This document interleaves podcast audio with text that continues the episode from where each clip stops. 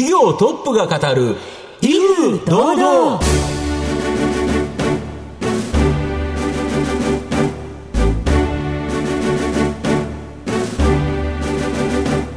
毎度相場の福の神こと藤本信之です。アシスタントの飯村美希です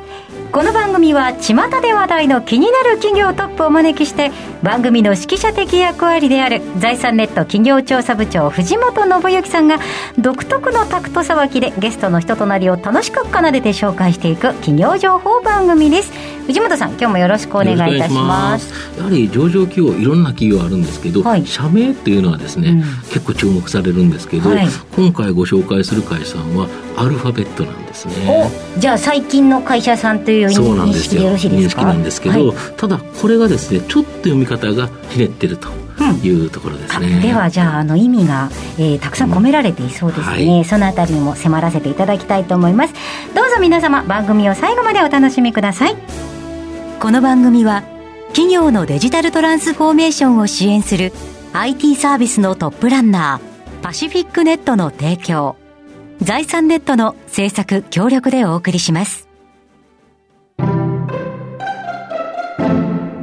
企業トップが語る威風堂々それでは本日のゲストをご紹介します証券コード4173東証マザーズ上場株式会社わかる代表取締役社長、大渕良平さんにお越しいただきました。大渕さんよろしくお願いします。こんにちは。よろしくお願いいたします。株式会社わかるは、東京都千代田区神田小川町に本社があります、ウェブサイトを人工知能 AI を活用して解析し、改善提案を行う AI アナリストがメインビジネスの企業です。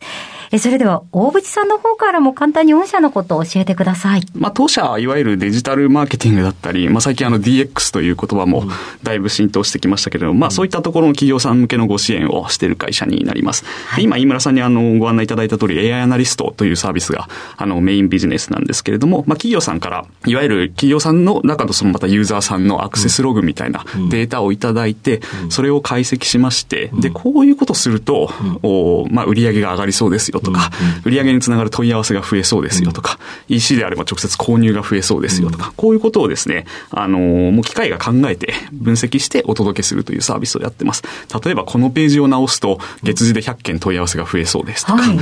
この広告をやめて、こっちに予算を振り返ると、月次で500件購入が増えそうですとか、うん、まあそういったことをですね、機械が考えて、あのー、まあ、ユーザーさんにお届けすると、うん、まあこういうサービスをやっております。はい。改善点がわかる、うん、というところでよろしいですか？まさにそうですね。はい。はい、ただ、スペルはですね、えっ、ー、と、WACUL なんですよね。はい。これは、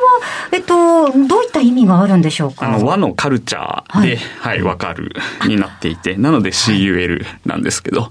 名前が一番わかりにくいっていうふうに 名刺交換とかでよく言われることが多いですね。でもそれ、今のつかみ8割 OK みたいな、こうなんか、バッチリみたいなところでしたね、今。オチがついて素晴らしかったです。はい、ありがとうございます。これで皆さんもしっかりわかるという会社が、うん、えー、伝わったんじゃないかなと思いますね。えー、また、企業のお話は後ほどじっくりと伺いますが、まずはですね、大渕さんの自己紹介を兼ねまして、えー、しばらくご質問に、えー、お付き合いいただきたいなと思いますので、よろしくお願いいたします。はい。生年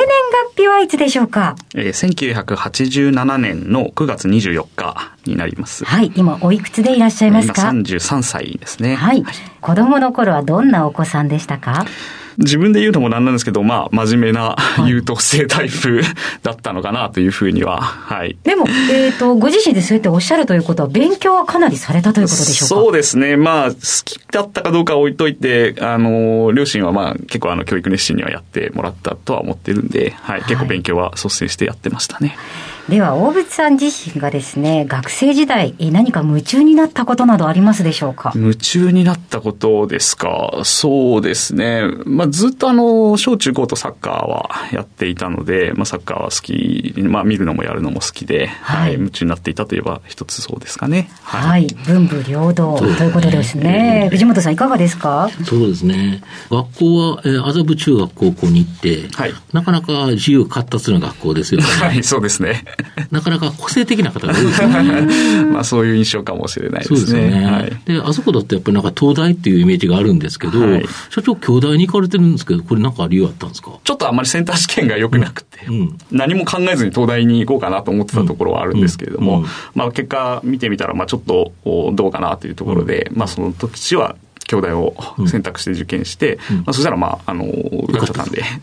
まあ、じゃあもうそのまま行こうかなと。なるほど。はい。それぐらいあんまりなんかノープランで。うん、ということは大学で初めて一人で生活したあ、そうですね。でもその経験はすごく良かったですね、やっぱり。はい。で、京大行って京都ではどんなことされたんですか？京都では、そうですね、マーケティングのゼミ、私、経済学部経営学科なんですけど、その中にマーケティングのゼミがございまして、そこで結構、あの、企業さんと一緒になんか、あの、コラボレーションして何かフィールドワークみたいなのをしたりとか、はい、そういうことをやってました。じゃあ、ど真ん中ですね。そうですね、今のビジネスにそのままつながってるそうですね。まあ、当時まだそんなにデジタル、デジタルという感じでもなかったので、もう少しこう、実地のものというか、うん、京都の飴屋さんと一緒になんかやるとか、そういうレベル感ですけれども、まあ確かに今の仕事に少しつながっているのかなというところは、はい、ありますね。で、大学卒業して、やはり就職しようとい。うのがあると思うんですけど、はい、一緒に行かれたんですか、えっ、ー、と、最初は BCG ボストンコンサルティンググループに、はい、入りました。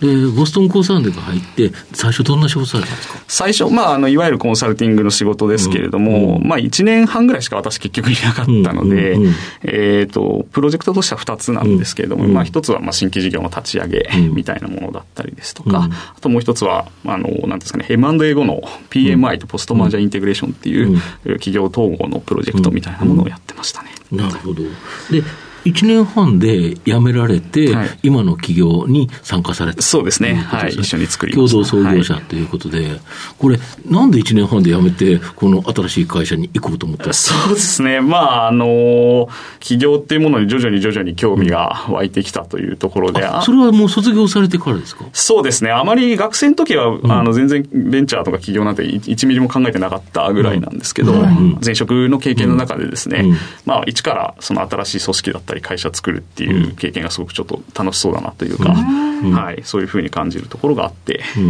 あのそのような意思決定をしましたね。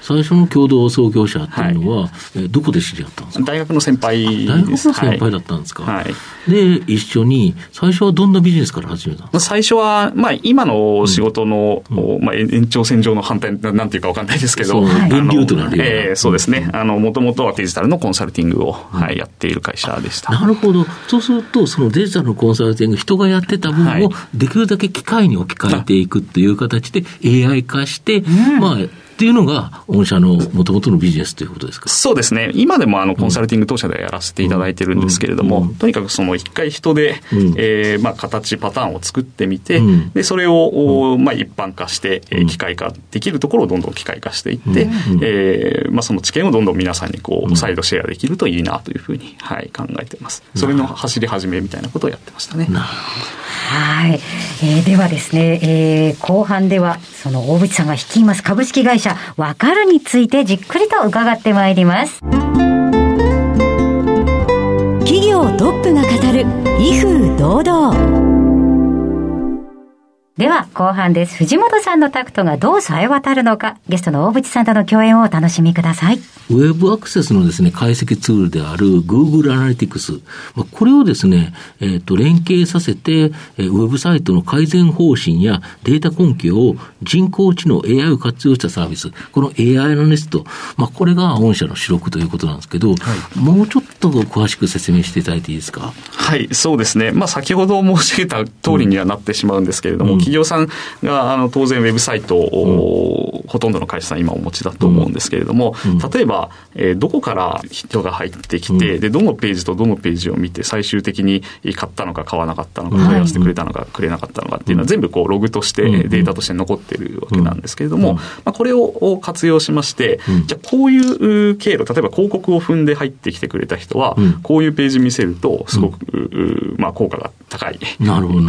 問い合わせ率が高いですとか、あるいはそれ全然違って検索して入ってきた人に関関しては、こういうページを逆に見せた方が問い合わせ率が上がるとか。広告と検索ではちょっと違うよ全然違いますね。はい。あマインドが違うっていうことですね。そうですね。はい。例えば、ズボンって検索して、えズボン買いたいなと思って入ってきた人にいきなりトップス見ててもしょうがないわけですけど、逆になんか今日10%オフですって言われて入ってきた人には、まあいろんなもん見せた方がそれはいいわけで、まあそういった違いって例えばありますね。はい。で、えっ、と、あと、御社、この AI アナリストって、本来それってお金を取ってですね、サービスすべきかなと思うんですけど、はい、あの、一部の機能が無料でも使えて、はい、この無料ユーザーだけでも3万5千サイトもある。はい。これ、なんで無料でやってるんですか？まあ、あの、データはやっぱりいっぱい集めれば集めるほど、うん、まあ、あの、有料のユーザーさんの利用価値も上がっていくので、まあ、一部の機能はまあ無料でも使えるようにしまして、うん、その分、まあ、データをいただくと、こういう形をとっていますね。そっか、無料でもある程度は参考にできると。はい、ただだけど、本当にガチッとやろうと思ったら、やっぱりお金を払った方がいいからということで、まあ、これがだからマーケティングにもつながるということですね。そうですね。はい。要は無料会員を増やせば増やすだけ、そこからある一定層が有料会員に変わるとい。う形ですか？はい、はいなるほど。あと、まもなくですね、デジタル庁が開設され、この企業のデジタルトランスフォーメーションの、いわゆる DX 化ですよね、はい、これ、待ったなしの状況だと思うんですけど、はい、御社はこのデジタルを活用した戦略立案からオペレーション構築に至るまで、マーケティングのデジタルトランスフォーメーション、これを推進するコンサルティングを行っているそうなんですが、はい、これもかなり需要あるんですか？そうですね、まあ、先ほど申し上げた通り、AI アナリストのその源流になっているのがコンサルティングのサービスでございまして、うん。うん、コンサルティングの方はもう少しあの広く捉えて、企業さんの本当に戦略だったりですとか、組織構築、うん、まあ、オペレーション構築みたいなところをご支援させていただいて、ただそういうのも、いつかきっと AI 化できるだろうと思ってですね、まあ、人でとりあえず一回やってみて、取り込みそうなところをどんどんどんどん機械化していくためにですね、えーまあ、コンサルティング的なご支援も、はい、させていただいております。でこの人材教育も行ってるんですよね。そうですね。はい。研修ビジネスみたいなのも少しやっていたりとか。え、御社は今年の2月にですね、東証マザーズに上場されたところなんですけど、上場時に、まあ、調達資金、まあ、当然資金調達されてると思うんですけど、はい、これで開発投資を行って、さまざまな新サービスを今、整備されてるところと、まあ、ちょっと全部は言えないと思うんですけど、当然秘密の部分あると思うんですけど、はい、なんとなくぼやっと教えていただけてますか。そうですね。まあ、方針としては、その、エアナリストというサービスが、うん、まあ、こうすると数字が上がるよと思ってご提案するサービスなので、まあ、逆説的には次この会社さん、このサイトさんって何やりそうか、うん、何やるといいのかっていうのはある程度分かっていると、まあ、こういう状態を作れているので、これ、あの、B2B の営業チャンスでいうと、ものすごいチャンスなるほど。ですよね。なので、そこにきちっとその実行のソリューションも、まあ、あの、ご用意して、じゃあ一緒にこれもやりませんかっていうふうにこうごご案内していくと。まあ、こういうことをやっています。で今は、まあ、広告の運用だったりですとか、あの、SEO の改善だったりとかっていうところをメインにやってるんですけど、まだまだ実行メニューっていっぱいあるので、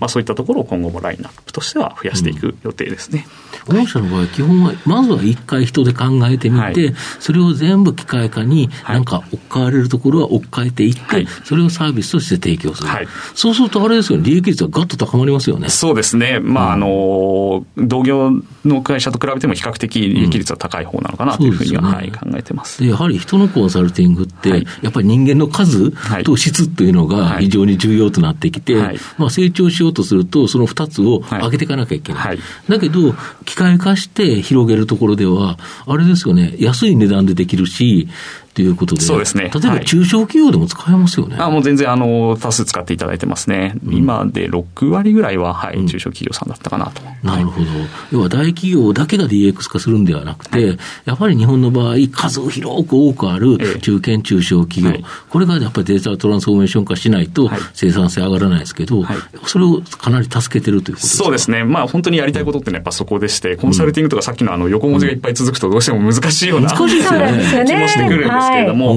あの、本当にその、やっぱり困ってらっしゃる方って、そういう中小企業さんの方々で、うん、えー、大企業さんであれば、ある程度もう、あの、広告費を払ってですね、今までだったら広告代理店さんが人をつけてご支援するってことが普通にこう。要は人の知恵がざーっと入ってるわけですよね、知見が、できるんですけれども、中小企業さんだとなかなか人をつけてまでサービスしてもらえるかっていうと、それだけで予算がないとか、あそれだけ出ない。でも、やったことないからやり方わかんなくて、どうすればいいかわからないっていう状態が続いてるんで、まあそこに対して我々が少しこう機械的なアプローチで、うん、まあ、少し一般論に近いものになるかもしれないですけれども、うん、まあ、そういったものをご案内することで、一歩、二歩と、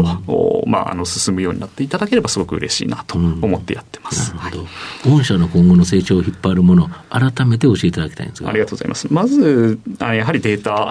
でございまして、うん、えー、とにかくこれをどんどん集めていく。で、当社の場合は、結局こういう規模のサイトで、うん、えー、こういう業種のサイトだで、こういう手を打つと、うん、数字が良くなった、悪くなった、それも良くなったって言っても3割良くなったのか、倍になったのか、うん、あ5%しか良くならなかったのか、これ全部集めてますと。で、これをどんどんどんどん集めていくことで、えー、もう特定のお客様が来た時に、もうこれとこれとこれやっとけば、絶対勝てるからっていうふうに。そう、ビッグデータで、その、あの、うまくいった例が全部知見が集まってくると。だからこそ無料でもいいから集めなきゃいけないおっしゃる通りですね。はい。まあ、それをどんどんどんどん集めていくというところですね。なんで、まずはデータですし、あとはそのデータを使ってどうノウハウ、その知見っていうものを高められていけるかというところが、あの、一つのポイントになってくるかなと思います。なるほど。だけど、これだけビッグデータ、いわゆるその企業のウェブのログアクセスのデータを持ってる会社ないですよね。そうですね。まあ、グーグルさんはもちろん、まあ、もちろん持ってると思いますけれども、まあ、グーグルさんはその、そこまではやらないので、まあ、ちゃんとそのご支援をしている会社っていう意味だと、まあ、我々が一番、あの、持っていると言ってもいいのかなと思います。ちょっと、あの、厳密にはわからないですけれども、もちろん、はい。はい。では、藤本さん、最後の質問をお願いします。あなたの心に残る四字熟語教えていただきたいんですが。はい。えー、僕は虚心坦懐という言葉を選びました。はい。これはなぜ選ばれましたか？そうですね。やっぱり会社を経営するにあたって、いつもこう常にこうフラットな気持ちというか、うんうん、あまりこう、何かにこだわりすぎず、常にこうフェアに見てですね、やっぱり僕らってこう短期的なものというよりは、あの、ちょっと先3年後とか5年後とかを見ながら仕事してるわけで、必ずしも今の正解が、将来にわたっても正解かってわからないという中で、まあ、なるべくこう、なんかバイアスを除いて、常にフラットな状態でいたいなというふうに思っていて、はい、この言葉を選びましたね。はい。ありがとうございました。えー、今日のゲストは、証券コード4173東証マザーズ上場株式会社わかる代表取締役社長大渕良平さんでした。大渕さんありがとうございました。ありがとうございました。どうもありがとうございました。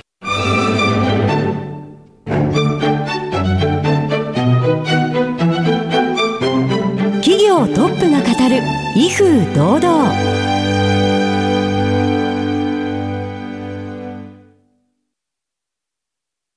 業のデジタルトランスフォーメーションを支援する IT サービスのトップランナー。東証2部証券コード3021パシフィックネットはパソコンの調達、設定、運用管理からクラウドサービスの導入まで企業のデジタルトランスフォーメーションをサブスクリプションで支援する信頼のパートナーです。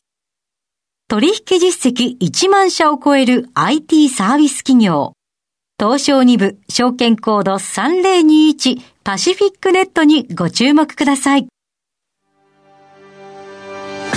お送りしてきました。企業トップが語る威風堂々。そろそろお別れのお時間です。今日のゲストは株式会社わかる。代表取締役社長大渕良平さんでした。そして大渕さんの選ばれました四字熟語は虚心坦懐でございました。え株式会社のわかる和とカルチャーという意味だそうですけど、この和はなぜ選ばれたのかとお聞きしたら、あの和風の和と、あと輪っかの和と、あのいい意味がたくさんあるのでっていうふうにおっしゃってましたね。やっぱり和っていう言葉はなんとなくいいですね。はい、えー、ということで、えー、ぜひラジオ日経のウェブサイトもチェックしてみてください。写真も載っています。えー、それではここまでのお相手は？藤本信之と飯村美希でお送りしました。来週のこの時間まで？ほなさいならこの番組は企業のデジタルトランスフォーメーションを支援する IT サービスのトップランナーパシフィックネットの提供財産ネットの制作協力でお送りしました。